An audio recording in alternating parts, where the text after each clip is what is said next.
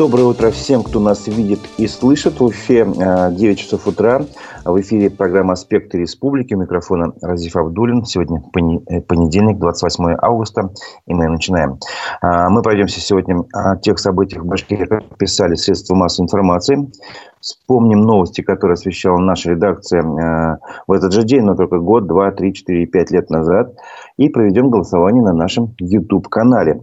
Напомню, трансляция программы идет не только в YouTube, но и в соцсетях Одноклассники и ВКонтакте. Но свои э, вопросы и комментарии я прошу вас оставлять на нашем YouTube-канале. Аспекты Башкортостан. Ставьте лайки, делитесь с друзьями ссылками на нашу программу. Этим вы поддержите работу нашей редакции. Итак, давайте начнем с обзора прессы. Телеграм-канал Уфа-Сити МИ в субботу рассказал об одном из участников выборов Государственного собрания Башкирии. Напомним, выборы состоятся 10 сентября, буквально уже совсем-совсем скоро.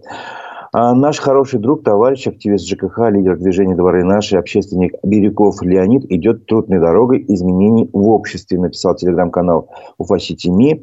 Много лет он занимается нашими общими жилищными вопросами, помогал в противостоянии с точечными застройками, вырубкой парков и многим другим, что мешает нам с вами жить. Сейчас он пробует пройти в Курултай, чтобы была хоть какая-то возможность высказать иное мнение, отстоять точку зрения людей, которые не разделяют политику партии власти.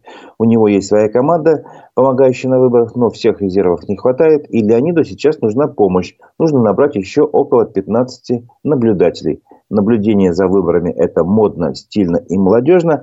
И те, кто готов его поддержать на выборах и отстоять голоса, как раз в качестве наблюдателей, просят откликнуться, указывать его номер телефона. Можно найти этот номер телефона, на, раз напоминаю, на телеграм-канале ufacity.me. Другой активист, лидер э, Республиканского общественного объединения «Патриоты Башкортостана» Сагит Исмагилов также высказал свое мнение ну, в связи с выборами на своей странице ВКонтакте, и он предложил бойкотировать выборы. А, и вот почему он э, предлагает это делать. Основные причины, по которым решил бойкотировать выборы, цитирую его высказывание, это первое – отсутствие свободы выборов – События в Баймаке и Учелах показали, что я, как и другие граждане, не имею реальной возможности выдвигать своего представителя. Вторая причина – неэффективность выборов. Не доверяю системе выборов, так как считаю, что результаты выборов не, не внесут реальных изменений в ситуацию республики. Третье – кандидатуры кандидатов и партий, которые участвуют в выборах, не устраивают э, меня по социальным, гражданским и прочим мотивам. Четвертое – уверен в использовании административного ресурса для привлечения к выборам бюджетников – и пятое, сомневаюсь в законности процесса выборов из-за ожидания массовых фальсификаций на выборах. В общем, э, Сагит Исмагилов, э, лидер, пар... Э, лидер движения «Патриоты Башкортостана», рекомендует бюджетникам, например, так называемое мысленное бойкотирование. Этот термин он сам взял в кавычки. Эта альтернатива заключается в том, чтобы прийти на выборы и отказаться голосовать за тех кандидатов, которые не соответствуют вашим взглядам. А, также он высказал мнение, что если бойкот выборов будет поддержан избирателями, то бойкот может привести к повышению активности населения, формированию новых гражданских движений и организаций, что может вынудить федеральный центр провести обновление республиканской элиты и создание режима управления республикой людьми более чувствительными к интересам общества. Вот. Э, тем не менее, сам Сагит Исмагилов предлагает э, активно участвовать наблюдателем, гражданам. Вот он э, считает, что необходимо добиться максимального участия в рабочей комиссии активистов, потому что каждый член УИКа, ну, участковой избирательной комиссии, ТИКа, территориальной комиссии или наблюдатель при выполнении всех возложенных на него обязанностей может выносить заключение о том, насколько законно и честно прошли выборы. Поэтому важно участие в рабочей комиссии получение объективных статистических данных о выборах, которые позволяют судить о легитимности избран... избранных э, людей. Ну, в общем, такое мнение о, о бойкоте обсуждалось э, потом в соцсетях и так далее, но как раз вот в эти же выходные политолог Аббас Галямов, признанный иноагентом в России, э, тоже высказал свою точку зрения по поводу бойкота. И он привел качестве материала для своих аргументов исследования, которые ну, там более ста, по-моему, выборов исследовали, когда бойкот применялся. И вот каким выводом он пришел. Бойкот имеет смысл только в сопровождении мощной кампании гражданского неповиновения. Например, в 1996 году В Бангладеше бойкот применялся заодно с уличными протестами и всеобщей забастовкой, которая за два дня до выборов практически парализовала страну. Властям тогда пришлось согласиться на перевыборы по новым правилам. Похожие истории случились в 2000, 2000 году в Перу, когда лидер оппозиции отказался участвовать во втором раунде президентских выборов, призвав страну выйти на площади. И в 2006 году в Таиланде, когда бойкот внезапно объявленных главой правительства досрочных выборов сопровождался мощными уличными протестами и привел к отставке кабинета. И э, напомню, Абаз Галямов, политолог, он приводит также еще данные, что согласно э, этому исследованию – результативными можно признать лишь 4% от общего числа случаев использования оппозиции тактики бойкота выборов. Повторюсь, во всех этих ситуациях бойкот применялся не сам по себе, а комбинировался с другими методами политической борьбы. В ситуациях, когда такового комбинирования не было, к положительным для оппозиции результатам бойкот не приводил. Ну вот, в связи с этим э, есть хороший вопрос для голосования. Ваше мнение, э, бойкотировать выборы – это хорошая идея, да или нет? Ну и третий вариант – только при определенных условиях, как, допустим, считает Абаз Галямов, политолог, внесенный в список иноагентов, наш соотечественник. Э, на нашем канале в Ютубе «Аспекты Башкортостана» мы сейчас откроем голосование. Вопрос простой. Бойкотировать выборы – хорошая идея? Да, если вы считаете, что она приведет к каким-то результатам. Нет, если вы считаете, что она бесполезна – а, и третий вариант только при определенных условиях, если, например, это сопровождается также какими-то мощными политическими еще шагами другими, э, ну, например, не знаю, всеобщую забастовку, условно говоря. Вот. А, перейдем к другим новостям. Прошу вас пока голосовать на нашем канале в Ютубе. А, в Башкирии простились с двумя военнослужащими, погибшими в Украине, сообщил наш, э, наша редакция. Речь идет э, о погибшем соотечественники из Абзелиловского района, э, гвардии сержанте Самате Валиеве. Об этом сообщил э, глава администрации района Ильдар Нафиков. 26 августа прошли похороны. Вот. Интересно, что Самат, он профессиональный военный, скорее всего. Ну, не профессиональный военный, а он, по крайней мере, принимал участие в миротворческой операции на территории Южной Осетии и Абхазии. В общем, такой достаточно опытный человек. А, глава администрации Аргозинского района сообщил о прошедших тоже в субботу, получается, 26 августа, похоронах в деревне Чувашский Нагадак, где простились с Александром Петровым. Вот. Э, издание «Пруфа» сообщило о том, что в селе Колтасы прошла церемония прощания с 38-летним Алексеем Кокотовым. Это тоже случилось 26 августа. Сам он выходец из Ясной Поляны, а погиб он 19 августа, приводят такие данные пруфы. А, ну, сейчас таким образом а, число наших земляков, погибших а, в ходе проведения специальной военной операции, уже достигло почти 850 человек. Вот, судя по всему, это количество превышает сумму погибших наших земляков и во время афганской войны, и во время двух чеченских кампаний. В общем, все вместе взятое это уже выше. Другим новостям. Э, телеграм-канал «База» сообщает, что один из трех военных из Башкирии, разыскиваемых по подозрению в убийстве, имел железное алиби. Полиция начала искать 33-летнего э, Ильнара, 29-летнего Салавата и 25-летнего Айдара после того, как в районе города Старобельска убили служившего с ними начальника саперов, сообщает база. Однако, как рассказал а, журналистам Игнар, один из разыскиваемых, он ни от кого не прятался, а просто уехал в отпуск. По словам военного, он даже не знал, что его ищут. И об этом ему сообщили э, знакомые, узнавшие о разосланных ориентировках. Э, что же произошло? В общем, эти трое ребят служили на одной артиллерийской батарее и попали в ЛНР в Луганскую Народную Республику по контракту, э, заключенному еще э, в апреле на полгода. Вот. Ну, еще раз повторяюсь, там тогда убили начальника саперов. И вот эти трое попали под подозрение, их начали искать. Ну, как оказалось, вот этот товарищ уехал в отпуск, а убийство мог совершить его однофамилец. В результате Ильнар просто решил дождаться сотрудников правоохранительных органов дома – а, скоро так и произошло. К нему приехали домой. Вот, его, значит, э, ну, с ним провели э, беседу, собеседование, допрос, как хотите это называйте. Вот. И при этом потом э, он показал свой пропускной билет, где была отметка, что он уехал, когда он уехал из части отпуск, И когда он приехал домой, в общем, подозрения с него сняли, а расследование убийства тем временем продолжается. Ради Хабиров сообщил, что один раз в неделю по субботам э, возле памятника генерала Шеймуратова будет выставляться почетный караул. Об этом он рассказал тоже э, в своем телеграм-канале, э, где он рассказывал о том, как прошел второй всероссийский конкурс патриотической песни. На Советской площади он проходил в эти выходные. Вот, в общем-то, Инга рассказывая об этом как раз в конкурсе, он в конце сообщил, что раз в неделю теперь по субботам будем выставлять возле памятника генералу Шеймурату почетный караул. Летом часовые будут нести вахту памяти с 7 часов вечера до 9 часов, а зимой с 12 э, до 13.30. Вот такие нововведения. Еще одно нововведение, об этом рассказал, э, рассказали на сайте Уфимской епархии.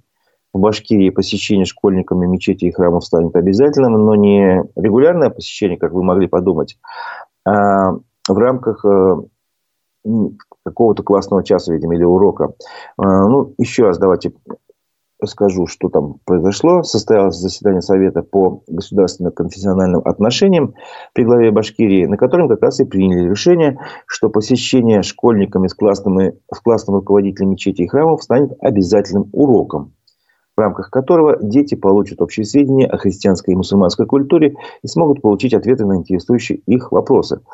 В общем-то, э, также в сообщении говорится, что участники круглого стола обратились э, к Министерству образования и предложили направить в учебное заведение э, письма о том, что кружки духовно-нравственного воспитания могут быть организованы при школах, а вести их могут педагоги, которые прошли специальную подготовку э, при Башкирском институте развития образования или при Башкирском государственном педагогическом университете, а также могут вести не только учители, но еще священнослужители и педагоги воскресных школ по рекомендации духовных управлений традиционных конфессий. А, интересно, тут слова привели также протеерея Виктора Иванова, известного многим по своему участию в специальной военной операции. А, он говорит, что большой вред делу наносит формализм.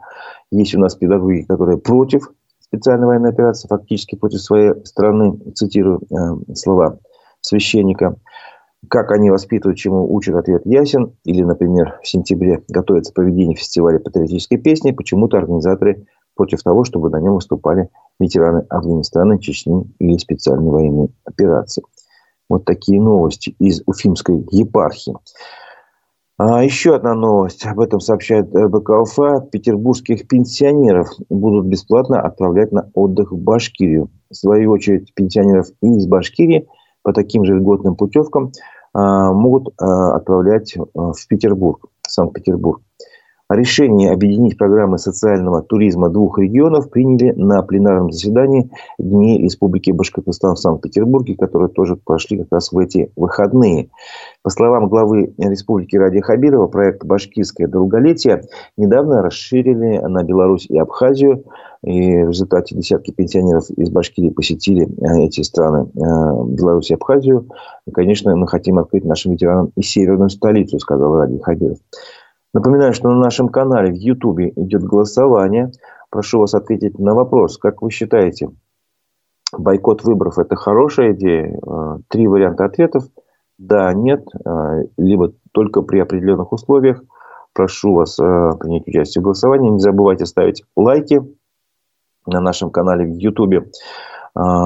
И итоги голосования подведем к концу программы. К другим новостям.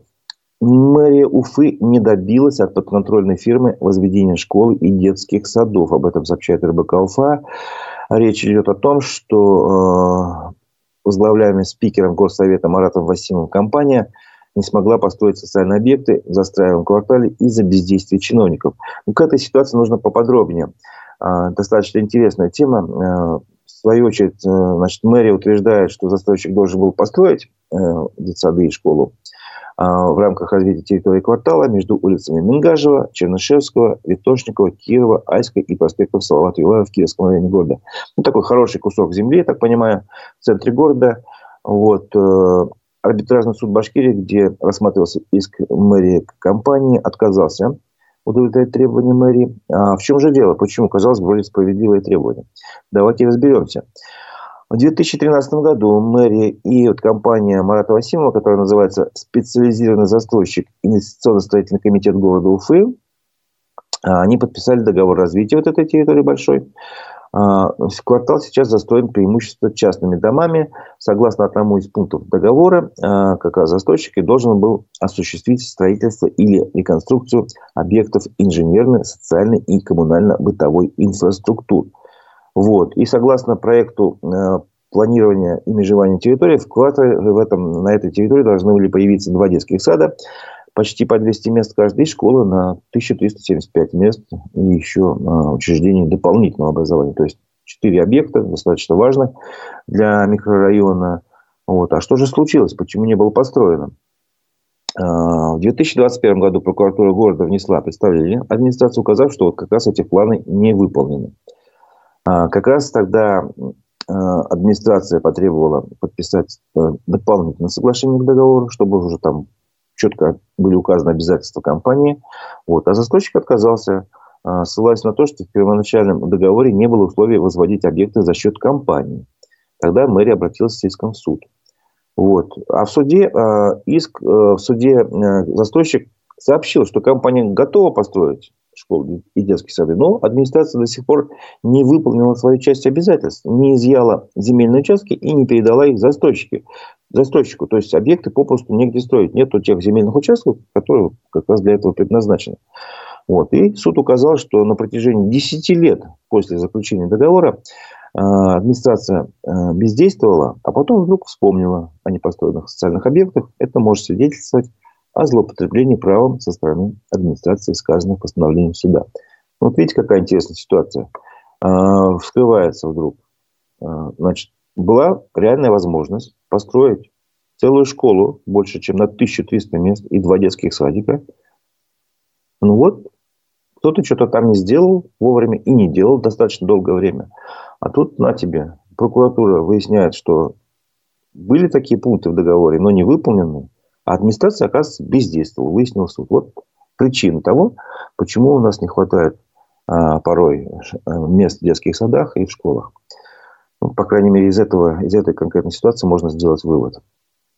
А, другие новости. А, э, издание «Уфимский транспорт» а, сообщает такую статью, большую, обширную, опубликовала. Всю, конечно, мы ее читать не будем, но просто основные моменты, остановимся на них. Называется она «Транспортные реформы в городах», а, двоеточие наступает на одни и те же грабли, знак вопроса. А, в этой статье э, автор проанализировал, э, как проходит транспортная реформа в разных регионах страны, в том числе и в Уфе. Вот, где-то, допустим, покупает новые там, транспортные средства, где-то э, прорабатывают детально-маршрутную сеть, где-то устанавливают тарифную сетку с какими-то льготами, меняют инфраструктуру. Но однако, как есть что-то общее во всех этих регионах, когда проходит транспортная реформа, на совещаниях различных правительств всех регионов звучит один и тот же вопрос. А где найти кадры? Где найти водителей? И вот, э, как выяснил автор, э, вопрос насчет кадров стоит практически во всех городах, где проходит транспортная реформа. Причины нехватки людей разные. Заработная плата не устраивает, условия труда и многое другое. И вот автор э, изучил э, ситуацию в Уфе. А, например, издание Пруфа сообщило в свое время, что в Уфе водители больших автобусов получают 65-80 тысяч рублей, а водители маршруток 45 тысяч рублей. Вот. Э, автор поговорил с некоторыми водителями насчет заработной платы и выяснил, что зарплата свыше 65 тысяч – у государственного переводчика есть далеко не у всех. А, чтобы свыше данной суммы зарабатывать, нужно работать с несколькими выходными в месяц. И желательно, чтобы были а, хорошие такие маршруты. Вот. Он сделал несколько предложений, которые достаточно, наверное, разумные. Например, поднял бы часовую тарифную ставку, говорит автор. Насколько ему известно, в Уфе она составляет чуть более 50 рублей. И получается, что грубо говоря, водитель за один час зарабатывает меньше, чем на чай, кофе с выпечкой. Вот. Э, по мнению этого автора, нужно повысить как минимум в два раза эту ставку тарифную. То есть тогда зарплата будет, естественно, больше. Вот. Э, также он предлагает убирать переработки, то есть люди, поскольку водителей не хватает, перерабатывают, работают больше, а это может привести к печальным последствиям. Том числе и авариям, раз человек устает, понятно, к чему это переводит. Ну, плюс еще предложение ввести какие-то дополнительные бонусы для водителей. А, ну, например, он предлагает предоставлять льготную ипотеку в случае, если это работал какое-то время в, в отрасли. Ну, это, конечно, можно сделать только на федеральном уровне, поэтому, в общем-то, такая тема, но она касается как раз не только Уфы, а многих регионов, поэтому, видимо, имеет смысл посмотреть на эту ситуацию со стороны, ну, вернее, федеральным законодателем. А, продолжим обзор прессы. УФА-1 а, опубликовала заметку в выходные с названием «Терпела побои и вытирала слезы между подходами, как мама из Уфы превратилась в железную красотку». А, речь идет э, в этой статье об уфимке Лилии Лутфулиной, которая регулярно занимает призовые места в соревнованиях по бодибилдингу. Э, что выяснилось интересного, когда она только начинала свой путь, над ней насмехались а, многие профессионалы, а, а девушка начала заниматься спортом, чтобы унять душевную боль, поскольку ее бил и унижал муж, в то время как сама Лилия страдала тяжелым заболеванием. Вот эти все подробности рассказывает УФА-1. Здесь достаточно интересные данные. А, девушка приходила, она работала в «Газпроме», где разрешалось приходить э, в спортзал. То есть там, в общем, достаточно дешево, за 100 рублей можно было в обед и вечером позаниматься. Она регулярно туда ходила, потом начала заниматься, э, уже участвовать в соревнованиях, даже теряла сознание на сцене от волнения. Позже ей удалось с этим справиться, и она взяла свое первое золото. Вот. Напоминаю, что муж ее э, избивал. Как бы она, чтобы забыть вот эту боль, ходила тренироваться. При этом у нее была редкая болезнь, э, хроническое заболевание щитовидной железы. Вот. Ну, короче говоря, все закончилось хэппи-эндом, слава богу. Она нашла своего второго уже там супруга, обрела э, счастье в личной жизни. В общем, построила дом и живет теперь жизнью, о которой мечтала. Ну, то есть Самое интересное, что здесь еще а, можно процитировать саму Лилию. Я помню каждого, кто в меня не верил. Спасибо вам. Моя форма сейчас такая, благодаря тому, что я никогда не была оценена на отлично. В общем, а, совет для тех, кто, а, допустим, может в себя не верить, а если со стороны на тебя тоже так же смотрят, ну, только вы можете себя не знаю, изменить, э, несмотря на все сомнительные скептические взгляды со стороны. А, новость для водителей а, опубликовала наша редакция со ссылкой на сообщение мэрии Уфы. С 4 сентября вводится двустороннее движение на улице Мустая Карима от Кирова до Чернышевского. Это решение было принято после многочисленных обращений горожан, сообщили в мэрии Уфы. Вот, и, в общем, теперь можно там ездить уже по двум сторонам, короче говоря. Напоминаю, что на нашем канале в Ютубе «Аспекты Башкортостан» идет голосование. А, мы спрашиваем вас, я, я спрашиваю вас, бойкотировать выборы – это хорошая идея, да или нет, либо только при определенных условиях. А, в общем-то, вот, а, прошу вас ответить на, эти, на этот вопрос, своим, свое мнение высказать. Да, тут много очень комментариев. Ну, что-то, честно говоря, очень много комментариев. Я не буду сейчас их читать, к сожалению. Очень много комментариев, и все они касается одной и той же темы, и написал один и тот же человек. А теперь к спортивным новостям. А, хоккейный клуб «Слават Юлаев» а, прокомментировал сообщение о допинге в молодежной команде «Талпар». А, напомним, ранее телеграм-канал «База» сообщил, что игроки «Талпара», там 7 человек, попались на допинге. Они обвинили своего тренера по физической подготовке в том, что он колол им неизвестные препараты под угрозами – вот. Сами игроки попались на допинге в феврале-апреле этого года. Потом, значит, э, завели уголовное дело, насколько я понимаю. Э, и как раз, видимо, в ходе следствия спортсмены заявили, что уколы назначал им тренер по физподготовке. По их словам, они пытались сопротивляться, но тренер угрожал им жалобами директору команды и проблемами с карьерой. И вот как раз э, Слава Юлаев какое-то время это как бы не комментировал, а буквально вот недавно, в выходные, появилось официально, появился официальный комментарий. Хочу его зачитать прям дословно. Действительно, Следственный комитет возбудил дело по факту обнаружения допинга у игроков. Оно было возбуждено комитетом по материалам, полученным от РУСАДА. Мы никогда не отрицали сам факт обнаружения допинга. Что касается обвинений тренера по общей физической подготовке, то, насколько нам известно, такое обвинение является частью стратегии защиты представителей некоторых игроков. Мы к этой стратегии относимся с пониманием – Ранее и нам, стороной защиты, предлагался аналогичный вариант, где в качестве обвиняемого выступал бы сотрудник обслуживающего персонала. Такая стратегия не отвечала интересам клуба и могла бы нанести значительный ущерб его репутации. Если бы положение дел было таким, как его пытаются представить инициаторы вброса, то о фактах а, употребления допинга стало бы известно общественности и без результатов тестов РУСАДА. Вот такая аргументация у клуба. Ну, скажем так, естественно, будет разбираться следствие. А, хочу только напомнить, что а, сегодня в 11 часов мы пригласили в студию спортивного журналиста Алексея Горюнова. Так что мы с ним обсудим также и эту тему, я надеюсь, потому что мы будем говорить именно о хоккейном клубе «Слава Юлаев». А Толпар является частью системы клуба. Вот, ну, в общем, так что подключайтесь, кому эта тема интересна, в 11 часов к, нашему, к нашим площадкам. Напоминаю, наши площадки это Одноклассники, ВКонтакте и э, канал в Ютубе «Аспекты Башкортостана».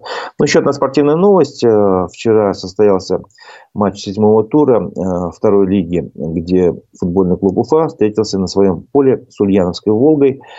Вот, чем матч шел, так скажем, без голов. И в самом конце игры э, хозяева поля уфимцы пропустили гол, проиграли со счетом 0-1. Следующую игру наша команда проведет 3 сентября уже в Брянске с местной командой «Динамо». А, после поражения дома у себя ФК Уфа занимает девятое место в, в турнирной таблице, а Волга поднялась на четвертое место, хотя, когда они начинали, у них было одинаковое количество очков, и вот теперь такой резкий разрыв.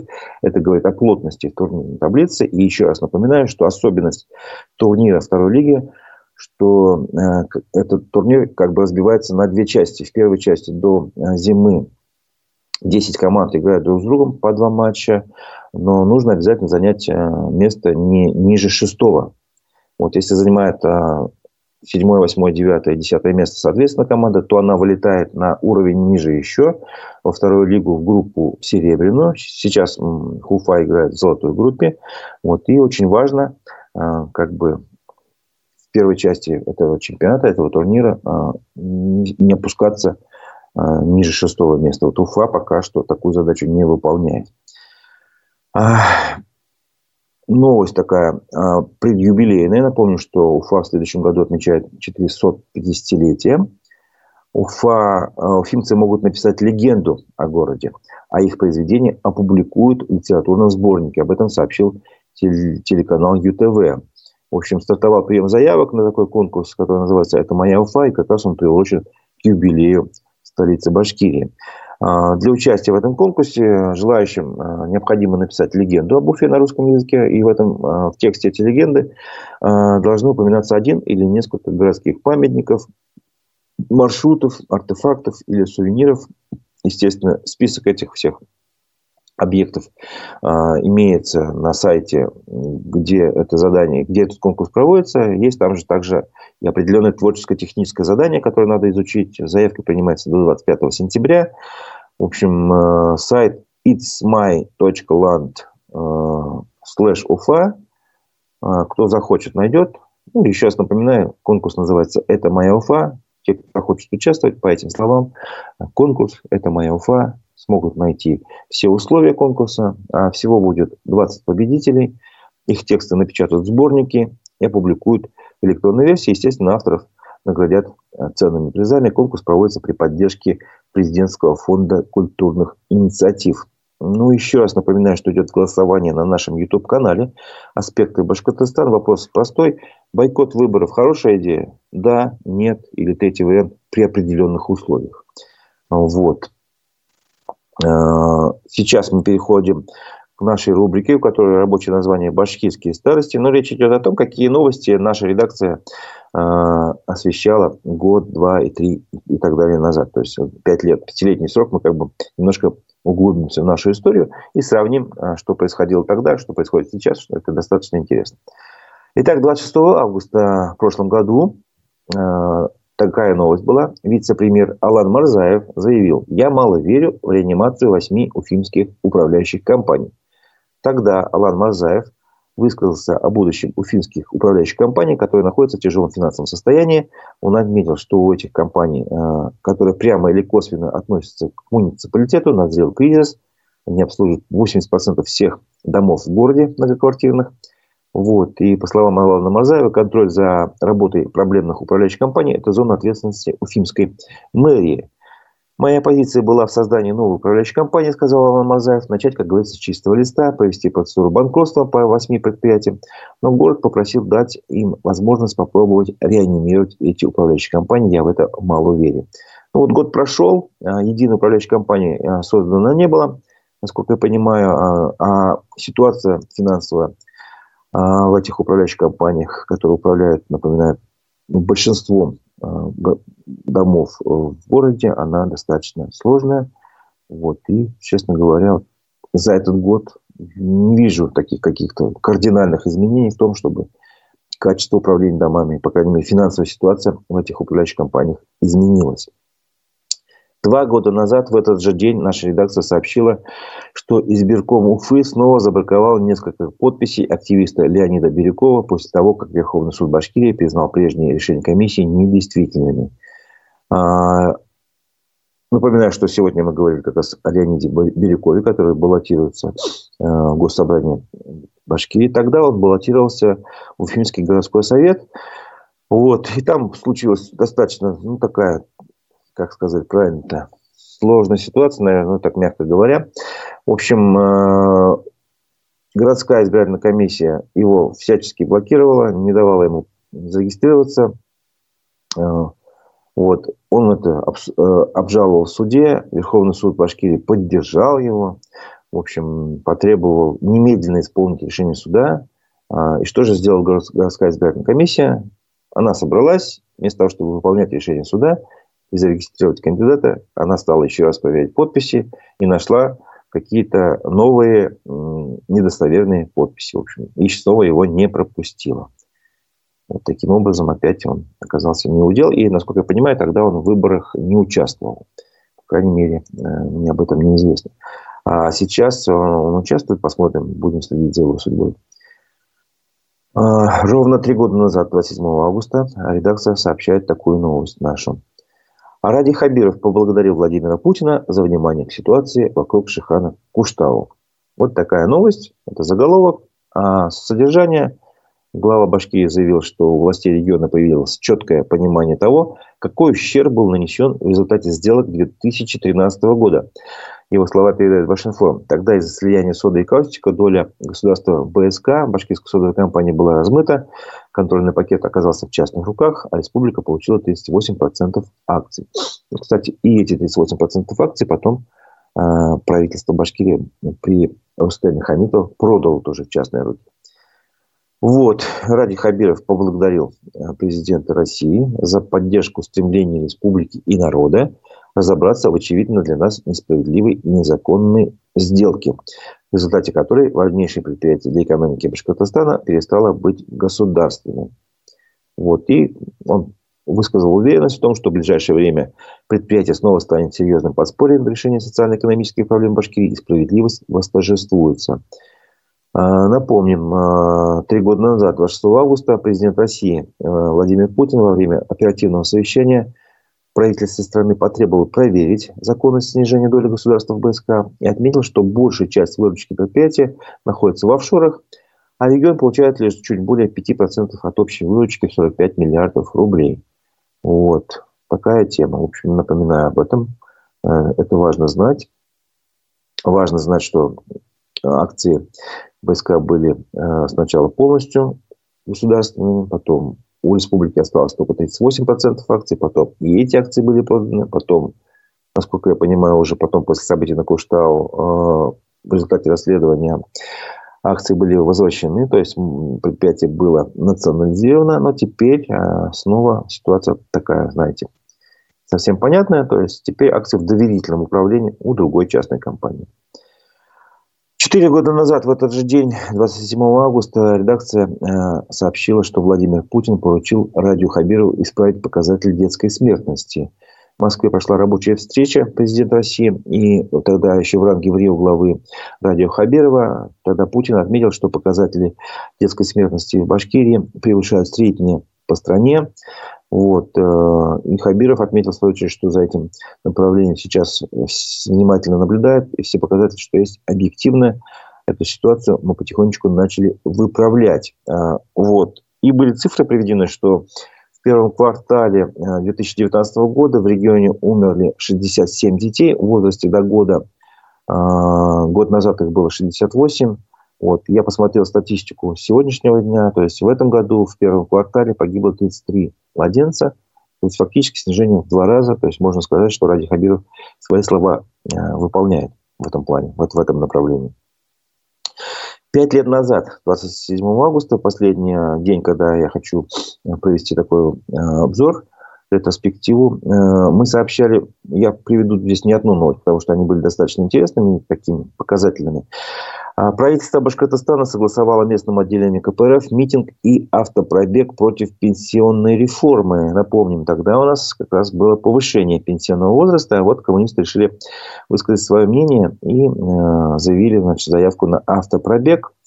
Э, и митинг, в общем, правительство им это согласовало, но а ранее это, правительство, это же правительство башкирское, отказалось согласовать митинг против повышения пенсионного возраста. Кому, как вы думаете, Уфимскому штабу Навального. Вот сейчас штабы Навального э, ликвидированы, запрещены, признаны экстремистскими. Но тогда это была легальная организация. Тогда, в общем, коммунистам разрешили, а навальнистам, скажем так, нет. Еще одна новость. В этот же день, пять лет назад, защитники башкирских шиханов потребовали деприватизировать башкирскую содовую компанию. Прошел экологический пикник у подножия Шихан-Тратау, и там состоялось собрание общественного движения «Сохраним Шиханы», Таратау, Верактау, и как раз активисты вот движения приняли обращение к властям, которым предложили э, вернуть под контроль государства башкирскую содовую компанию. Ну, как новости, почему это привел? Потому что буквально через год это все исполнилось, все это случилось. Ну, еще новость, которая тоже интересно привести, чтобы сравнить ситуацию про, тоже с сегодняшним днем. Правительству Башкирии поручено поддержать футбольный клуб Уфа на игре с Рейнджерс. Это была новость пятилетней давности. Премьер-министр республики на оперативном совещании правительство призвал Кабинет министров поболеть э, за Уфу на предстоящем матче Лиги Европы. Рустам Марданов, тогда он был премьер-министром, отметил, что на игре с «Зенитом» поддержка была неважная и сказал, что к 30 августа надо постараться собрать полный стадион. В общем, этот матч должен был пройти на стадионе «Нефтяник». Тоже для сравнения, тогда мы играли в премьер-лиге и даже в Лиге Европы, и даже встречались с такой командой, как Глазго Рейнджерс, тренером которой был Стивен э, Джерард, если не ошибаюсь, вот достаточно известный футболист тем, кто разбирается в теме футбола. Но это была последняя новость из этой ретроспективы. Теперь можно подвести итоги голосования э, на нашем YouTube-канале. Мы спрашивали вас, как вы считаете, бойкотировать выборы? Хорошая идея, да или нет? Голоса разделились. Нет, ответили 50%, э, ровно половина. А да, считают, что хорошая идея – это только 10% проголосовавших. И это хорошая идея при определенных условиях 40% э, голосовавших. Ну, спасибо вам за участие в голосовании. Сейчас я хочу познакомить вас с повесткой э, мировой и российской. По традиции я читаю выпуск новостей телеграм-канала «Эхо новости». Э, вот и сейчас у нас как раз подошло время к этому. Итак, вечерний выпуск новостей телеграм-канала «Эхо новости». Военная контрразведка Службы безопасности Украины, по данным украинской прессы, ночью атаковала аэродром в Курске. Источники РБК Украины утверждают, что дроны «Камикадзе» отработали по четырем самолетам Су-30 и одному МиГ-29. Также среди пораженных целей называют радары комплекса С-300 и два СРК «Панцирь». Подтверждения этой информации пока нет. Российское Министерство обороны отчиталось о ночной атаке по аэродрому в Киевской области. По словам военных, цель удара была достигнута, а все назначенные объекты поражены. Киев ранее сообщал, что российские ракеты, выпущенные этой ночью, были сбиты средствами ПВО. Британская разведка заметила обострение боев за газовые и нефтяные вышки платформы в Черном море. Так называемые вышки Бойко находятся в акватории между Крымом и Одессой – в Лондоне отмечают, что платформы можно использовать не только по прямому назначению, но и для нужд военных. Мигранты из Таджикистана жалуются на принуждение к заключению военного контракта при оформлении российского гражданства. О нескольких таких случаях в Калужской области пишет издание 7 на 7 со ссылкой на правозащитницу э, Котляр. По словам мигрантов, проблемы с подачей документов начались в апреле и коснулись только мужчин. В Екатеринбурге прошла акция в защиту репродуктивных прав женщин. На массовый пикет вышли участницы Уральской феминистской инициативы. В Челябинске, где власти помешали провести аналогичную акцию, на улице появился баннер против ограничения контрацепции и абортов. В Австралии во время учений разбился американский военный вертолет «Оспри». На борту находились 23 морских пехотинца, три человека погибли, еще пятеро госпитализированы, передает телеканал ABC. Причиной ЧП выясняется. Париж станет первым европейским городом, запретившим аренду электросамокатов. По общению телеканала RTBF, они должны пропасть с улиц к 1 сентября. Ранее 89% жителей, участвовавших э, в голосовании, организованном мэрией, высказались, высказались за запрет этого вида транспорта. Это был вечерний выпуск телеграм-канала «Эхо новости». На этом наша программа завершается, но наша работа нет. Я приглашаю вас э, на наши площадки в Одноклассники, ВКонтакте, а также на наш канал в Ютубе «Аспекты Башкортостан» э, в 11 часов. И в 11 часов у нас состоится программа «Аспекты мнений» со спортивным журналистом Алексеем Гориновым. Поговорим о делах хоккейного клуба «Салават Юлаев», а также о недавнем допинговом скандале команде «Толпар». Вот. А теперь уже на этом я с вами прощаюсь. Микрофоном был Разиф Абдуллин. Всего доброго. До новых встреч в эфире.